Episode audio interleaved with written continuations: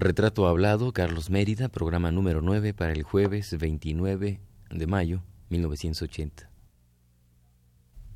Radio UNAM presenta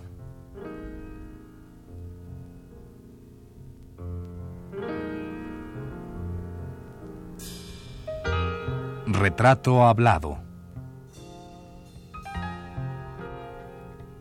Carlos Mérida.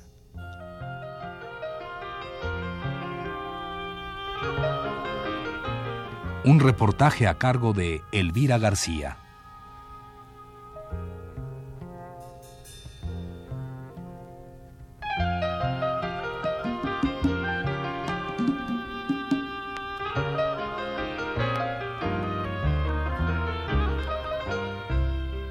Hemos dicho ya que a partir de los años 40, la obra del pintor Carlos Mérida corre otra suerte. Reconocido ya por su calidad innegable, estilo y colorido que lo habrán de distinguir siempre, Carlos Mérida salta las barreras de un arte nacionalista y con su color y su trazo geométrico alcanza niveles insospechados de maestría y se coloca rápidamente entre los mejores pintores del mundo.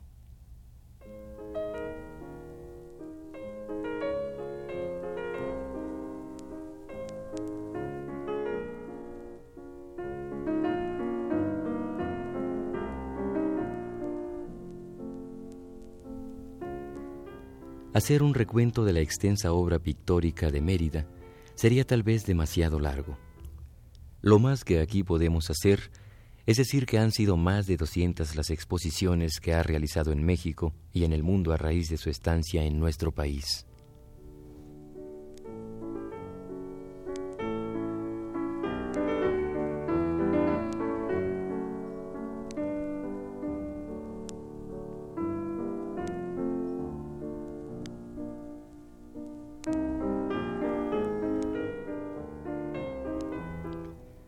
Mérida ha sido objeto de diversos homenajes. El primero en 1962, realizado en ocasión de su 70 aniversario. El otro en 1965, realizado en la Casa del Lago de la UNAM, con un catálogo de presentación del ensayista Juan García Ponce. Otro más en Caracas, Venezuela. También en el Museo de Arte de la Universidad de Austin, Texas, se le organiza una exposición retrospectiva de su obra. Y paralelamente a todos estos homenajes, Mérida continúa pintando y exhibiendo en diversas galerías. Su vitalidad no tiene límite.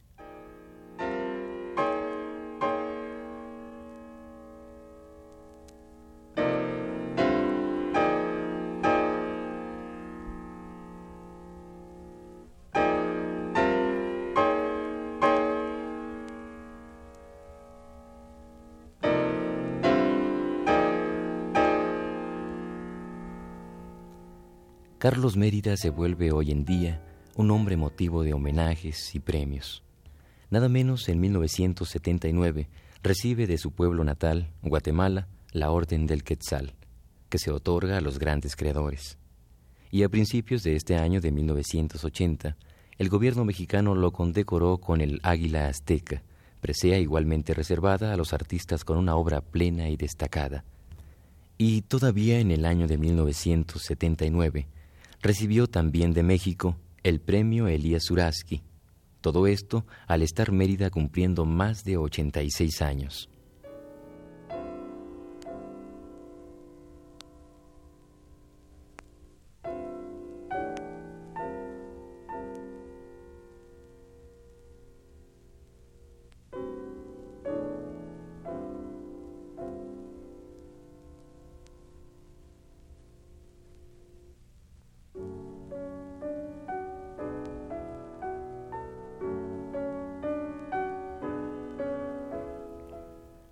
Carlos Mérida le importan los premios, sobre todo viniendo de dos países que considera su tierra, México y Guatemala.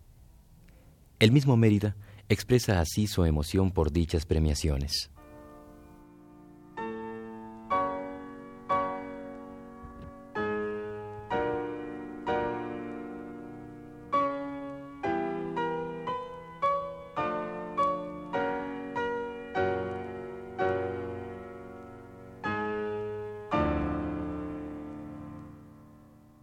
Hicieron un homenaje a tres pintores. Sí. Tres éramos. Tamayo. Eh, era el otro era Gerso, y yo. sí. Fue la culminación de mi, de, mi, de mi época y todavía esperaba yo un premio que me dieron eh, de la fundación. Me, me, dieron un premio de, en un año la fundación Suraski. Eso y después el presidente, el señor presidente tuvo la bondad de darme un, la más alta condecoración del Águila Azteca. Me pusieron una banda, me hicieron un homenaje. Habían 400 personas y yo me sentía muy emocionado. ¿Y qué le parecen a usted los homenajes? Eh, hablando de homenajes, ¿qué? Sabe que hay, hay algunos que, que en realidad me conmueven, me, me, me, estimulan. Que me hayan llevado a Guatemala en, en plan de homenaje es, es muy satisfactorio. Es decir, que comienzan a darse cuenta de que el trabajo tiene una razón de ser. Es decir, que no es una cosa metida en un cuarto, sino que es para todo mundo, que uno da. Y el dar es muy hermoso, señorita. Hay que dar eh, lo que sea, amor, dinero, lo que uno tenga para dar. Es, es muy bello. Entonces que la gente reconozca que uno está dando es todavía más bello. Sobre todo si es en un país que no es el mío, todavía más hermoso. Entonces yo he tenido la, gracia y, la, la fortuna de gozar de estas cosas, porque me dan, pero yo también doy, como me dijo el Señor, usted está dando. Y el presidente que cuando me dio la, la presea, tengo el diploma con la firma del presidente, dice López Portillo de su mano. Mire qué honor. ¿No le parece a usted? Claro que sí. Es una cosa, es una cosa que la culminación de mi vida.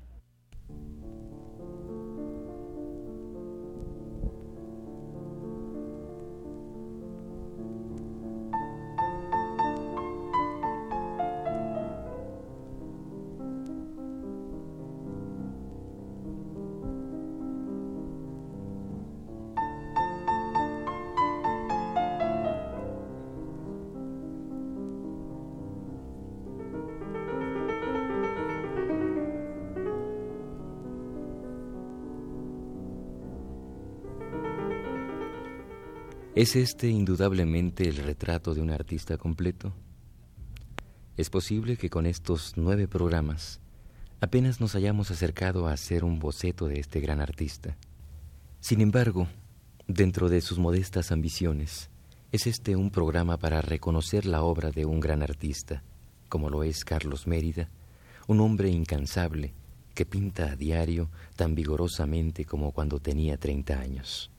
Es él un joven eternamente.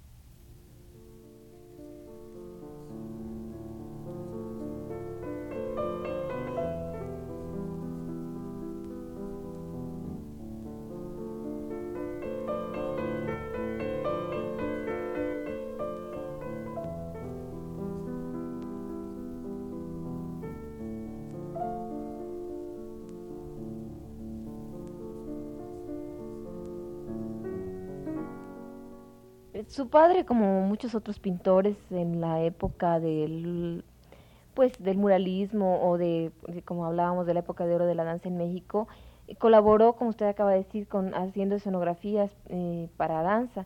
¿Usted qué opina de toda esta, esta mm, fusión que había entre diversas disciplinas artísticas para hacerla, enriquecerlas? ¿Qué opina usted de ello? En caso de, Tamayo incluso que hizo también escenografías para algunas eh, coreografías, su padre que hace escenografía también. No sé, ¿qué opina usted de toda esta fusión? Pues yo creo que eso fue lo que le diera pie al, al nacimiento de la danza moderna mexicana, precisamente que nosotros hubiéramos tenido colaboradores como mi padre, como Rufino Tamayo, usted lo ha dicho, Diego Rivera, pero muy importante, Diego Rivera dentro de este mundo de la danza también, él nos ayudó muchísimo eh, Silvestre Revueltas, eh, Blas Galindo, Moncada, Moncayo, o sea, todos estos artistas, músicos, pintores, eh, literatos, en fin, se unieron a nosotros para hacer este movimiento de danza y por eso fue que pudo surgir en México ese movimiento tan bello que se llama la época de oro de la danza moderna en México, que parte de los 40 hasta los 50 y tantos. Pero sí, la fusión fue pues maravillosa porque pudimos no engrandecer los conocimientos que ya en, otra forma habíamos obtenido en una escuela pues técnica, ¿no? Y, después vino todo este engrandecimiento con la colaboración de todas estas personas que he nombrado. Tratando de, aislar la imagen del padre eh, que usted debe tener seguramente, don Carlos Mérida, ¿podría yo preguntarle a usted quién, eh, quién es Carlos Mérida como pintor para usted? ¿Y podría usted en segundo caso ya eh, juzgar su obra? Mire, yo creo que eso es muy difícil, porque realmente yo no puedo ver a mi padre en otra forma que no sea pintor o ver al pintor en otra forma que, que es mi padre, o sea, no los puedo no los puedo aislar, para él antes que nada es mi padre. Y este pues cómo veo su pintura, pues yo no soy una crítica de arte, pero yo creo que lo que el señor Mérida hace es sencillamente maravilloso, yo que he visto desde sus comienzos, ¿verdad? De que vivimos esa vida de penurias y de dificultades cuando éramos niñas, mi hermana y yo, y que mi padre trataba de salir adelante y con el esfuerzo que lo hizo, y mi madre siempre atrás, ¿no? De él, una madre extraordinaria que desgraciadamente perdimos y que para él ha sido algo verdaderamente espantoso. Fue su compañera de 58 años, para nosotros también, pero, pero para él ha sido también una cosa muy, muy, muy tremenda. Entonces, pues yo he vivido siempre con ellos, no puedo separar al artista del, del padre, pues de la pintura lo he visto cómo ha surgido y cómo empezó su juventud pintando y cómo termina a los 88 años con una juventud mucho mayor que la que tenía cuando yo recuerdo que pues, había tenido 30 años, ¿verdad? Y, y, yo apenas habría nacido, no sé, porque no me acuerdo las edades, en fin, de los años, y verlo ahora pues para mí sigue siendo tan joven o más joven que cuando empezó a pintar, nada más que ahora ya con una técnica y un oficio que pues ya lo quisieran muchos. Yo lo admiro, profundamente lo admiro y cada obra que sale, ahora ya produce menos, pero cada cosa que sale, digo, es, esa es la obra de un pintor muy joven, porque él es joven en el fondo, porque él no piensa en la muerte, él siempre está a grandes proyectos en adelante, él no dice tengo 89 años de vida, me quedarán tantos para vivir. No, él siempre hace proyectos, proyectos y ve la vida con, muy hermosamente, ¿no? Y, y, todo eso creo que lo hace pintar como pinta. Ahora, pues la técnica, todo eso yo no la puedo juzgar, yo nada más sé que es maravilloso. Que como pintor es maravilloso y como padre todavía lo es más. Y sobre todo nos hemos dado cuenta que padre tenemos desde que mi madre murió. Porque él nos sigue cuidando a mi hermana y a mí como si fuéramos unas niñas de 10 años, nos protege, nos ayuda, siempre está en nuestros problemas, o sea que este físicamente, económicamente, sentimentalmente siempre lo tenemos.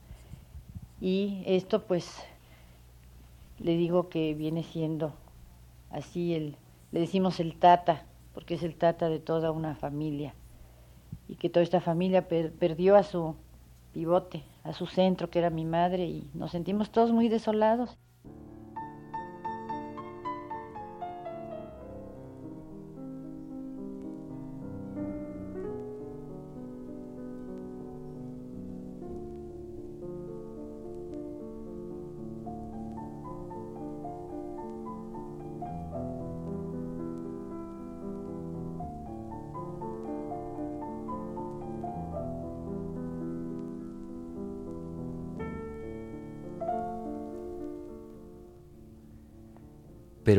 ¿Qué mejor manera de hablar de la vida y la obra de este pintor que revivir los textos que han escrito aquellos que admiraron y admiran al hombre y al pintor?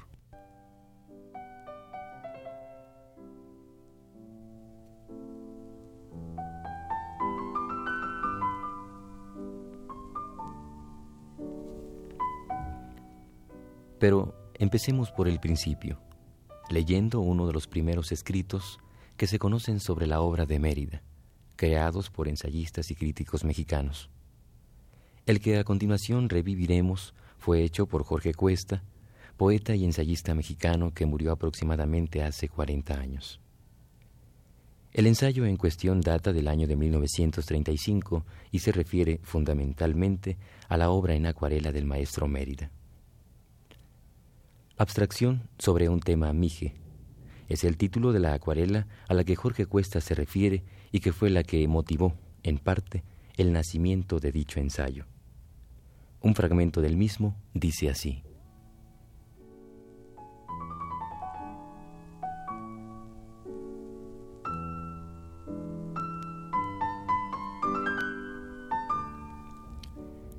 Las líneas de un solo trazo, las curvas inmóviles, los círculos perfectos son, en esta acuarela, lo que aparece de la secreta arquitectura de un mundo cuya apariencia se corrompe.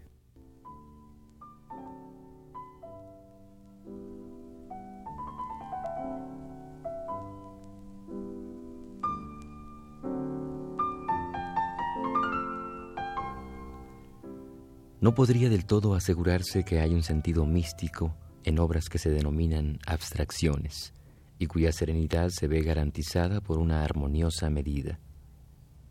Pero en esta acuarela se está explicando a los ojos que atienden a su carácter radiográfico, permítaseme llamarlo así, como una inteligencia diáfana suele ser la embriaguez, que según Baudelaire, los temperamentos privilegiados se encuentran en los encantos del horror.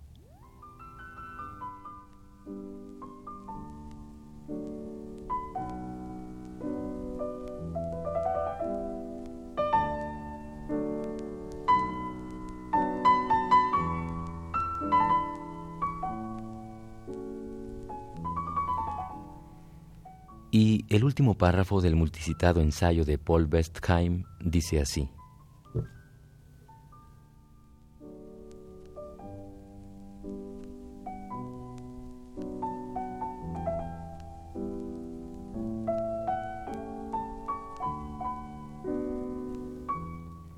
El cubismo de Carlos Mérida es de hoy y de anteayer. También en él recurre a ese lenguaje austero. Para comprender y valorar su obra, hay que partir de esta actitud artística suya.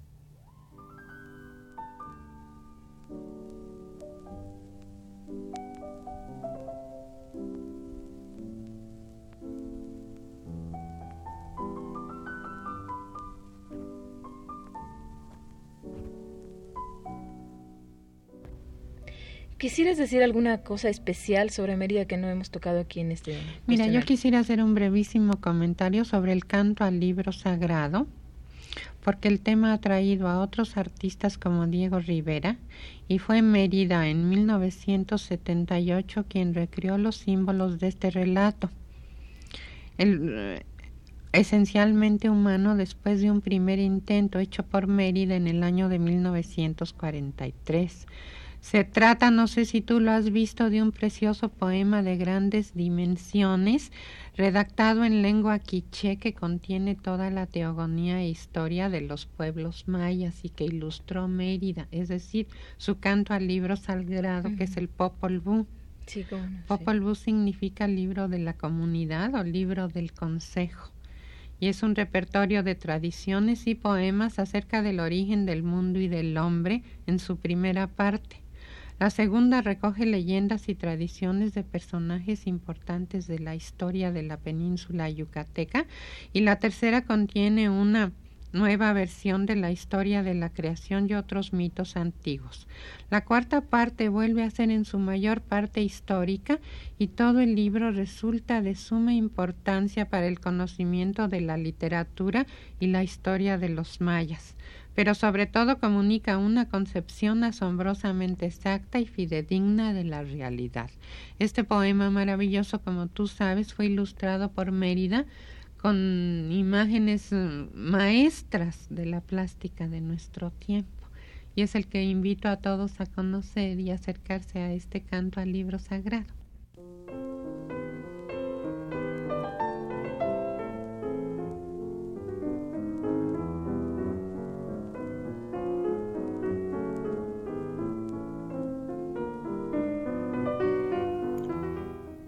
Por su parte, Margarita Nelken, autora de la monografía sobre Carlos Mérida, realizada varios años antes, en 1950, concretamente, escribió lo siguiente. He aquí un artista, un pintor que al cabo de varios años de pedirles a las formas directamente brotadas de una idiosincrasia de la que se tiene en su más rigurosa intimidad, por parte y resultado, y al cabo de varios años de normas de estilización lógica y de haber logrado dar de esta estilización rigurosa y natural expresiones acordes con nuestra época, con el medio en que crea y con la actual etapa de la evolución de la pintura, a un artista, decimos, que cree obedecer a un mandato explícito de esta inspiración aflorada de los más remotos estratos de su emotividad, al alcanzar sus realizaciones por un camino que, al agrandarlas en su intención exterior, las disminuye en cuanto a expresión individual.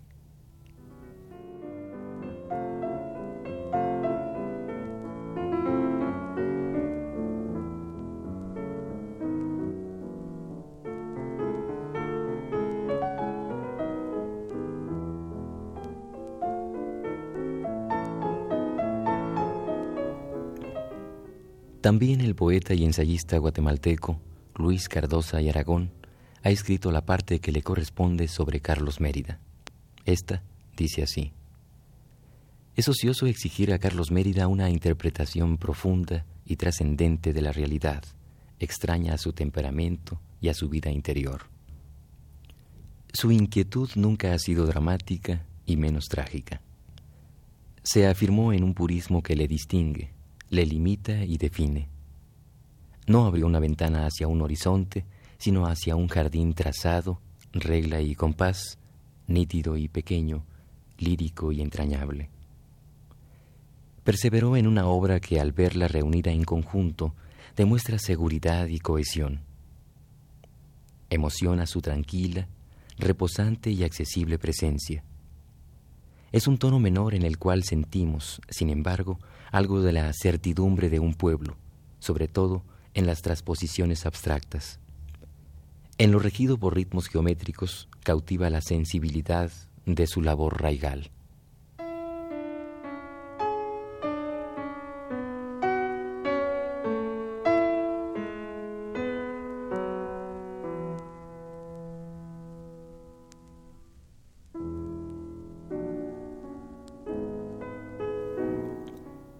La pintura de Mérida, concluye Cardosa y Aragón, se ve, se oye, debo decir, por su musicalidad, por su timbre, cualidades básicas de su significación.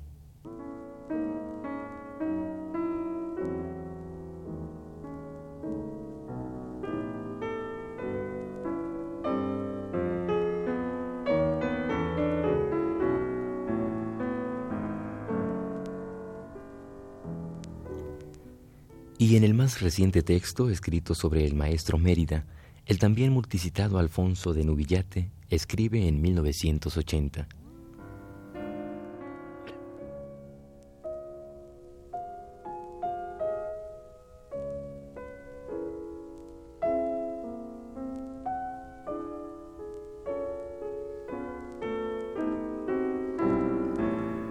La obra de Mérida es una obra que sacraliza todo y que es un blasón de alegría, de vida y de inteligencia suprema. Es todo en estos 87 años de vida y será más según pase el tiempo. Tiempo de producción, de que nos enriquezca y de que plague de pasión y de cosmogonías, y de abstracciones de lo abstracto y realismos de su calidad sintética.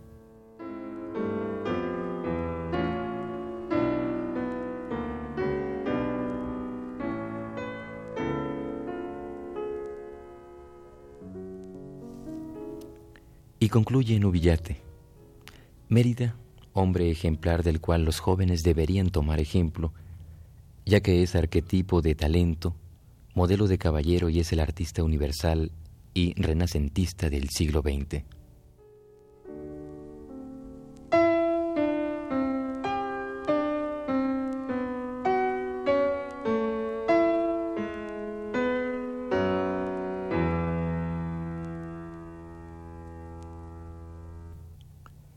Pero es hora de hacer un recuento, un balance, que abarque desde aquellos remotos años en que, necesitado de expresarse artísticamente, sale de Quetzaltenango y viaja a Guatemala, donde ha de conocer a los artistas que han de inyectarle la inquietud por recorrer el mundo, por aprender los colores, por buscar las formas, para después, él solo, empapar de musicalidad su obra. Pero en este recuento, ¿qué dice de su larga existencia el maestro Mérida?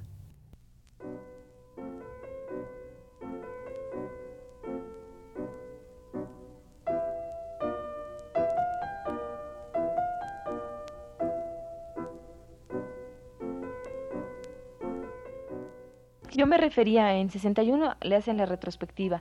Ya a los 70 años se siente usted satisfecho plenamente de su obra de pintor. No queda uno nunca. Hay ciertas cosas. Cuando yo trabajo en el estudio todos los días, tiene que salir las cosas. Eh, ya yo, yo ya aprendí a cocinar la pintura. ¿Cómo es eso de cocinar? Sí, yo así le llamo. Tengo ayudantes, me hacen por ejemplo, yo ya no puedo hacer, no, me cansa mucho hacer una amplificación. Hago un boceto pequeño, se hacen las calcas. Entonces tengo un ayudante que me hace a tal tamaño la amplificación fotográfica, como sea. Si, si yo, como yo ya trabajo como en los, en los eh, renacentistas, o en la época esa famosa, que habían talleres enormes en donde el maestro solo ponía la última la última capa, y a eso le llamo yo cocinar las pinturas.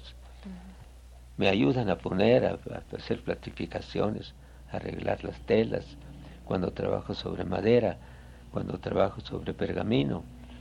Entonces son diferentes aspectos que, que requieren, cuando yo era joven lo hacía yo, pero ahora, pues ¿para qué me voy a cansar? Mis ojos ya no dan mucho.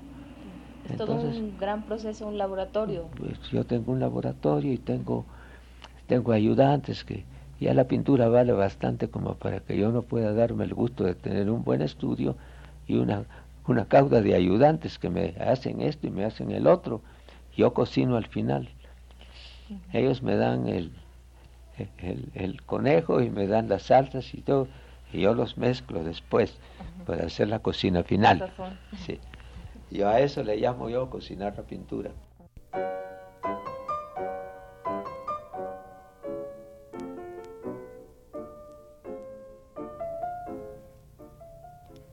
Esta fue la última parte del programa sobre Carlos Mérida.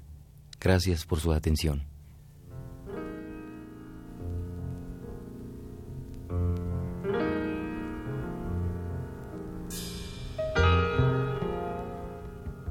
Radio UNAM presentó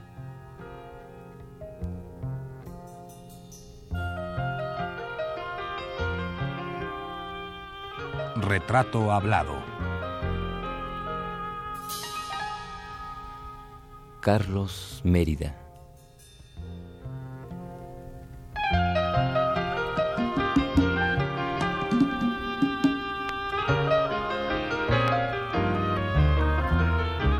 reportaje a cargo de Elvira García.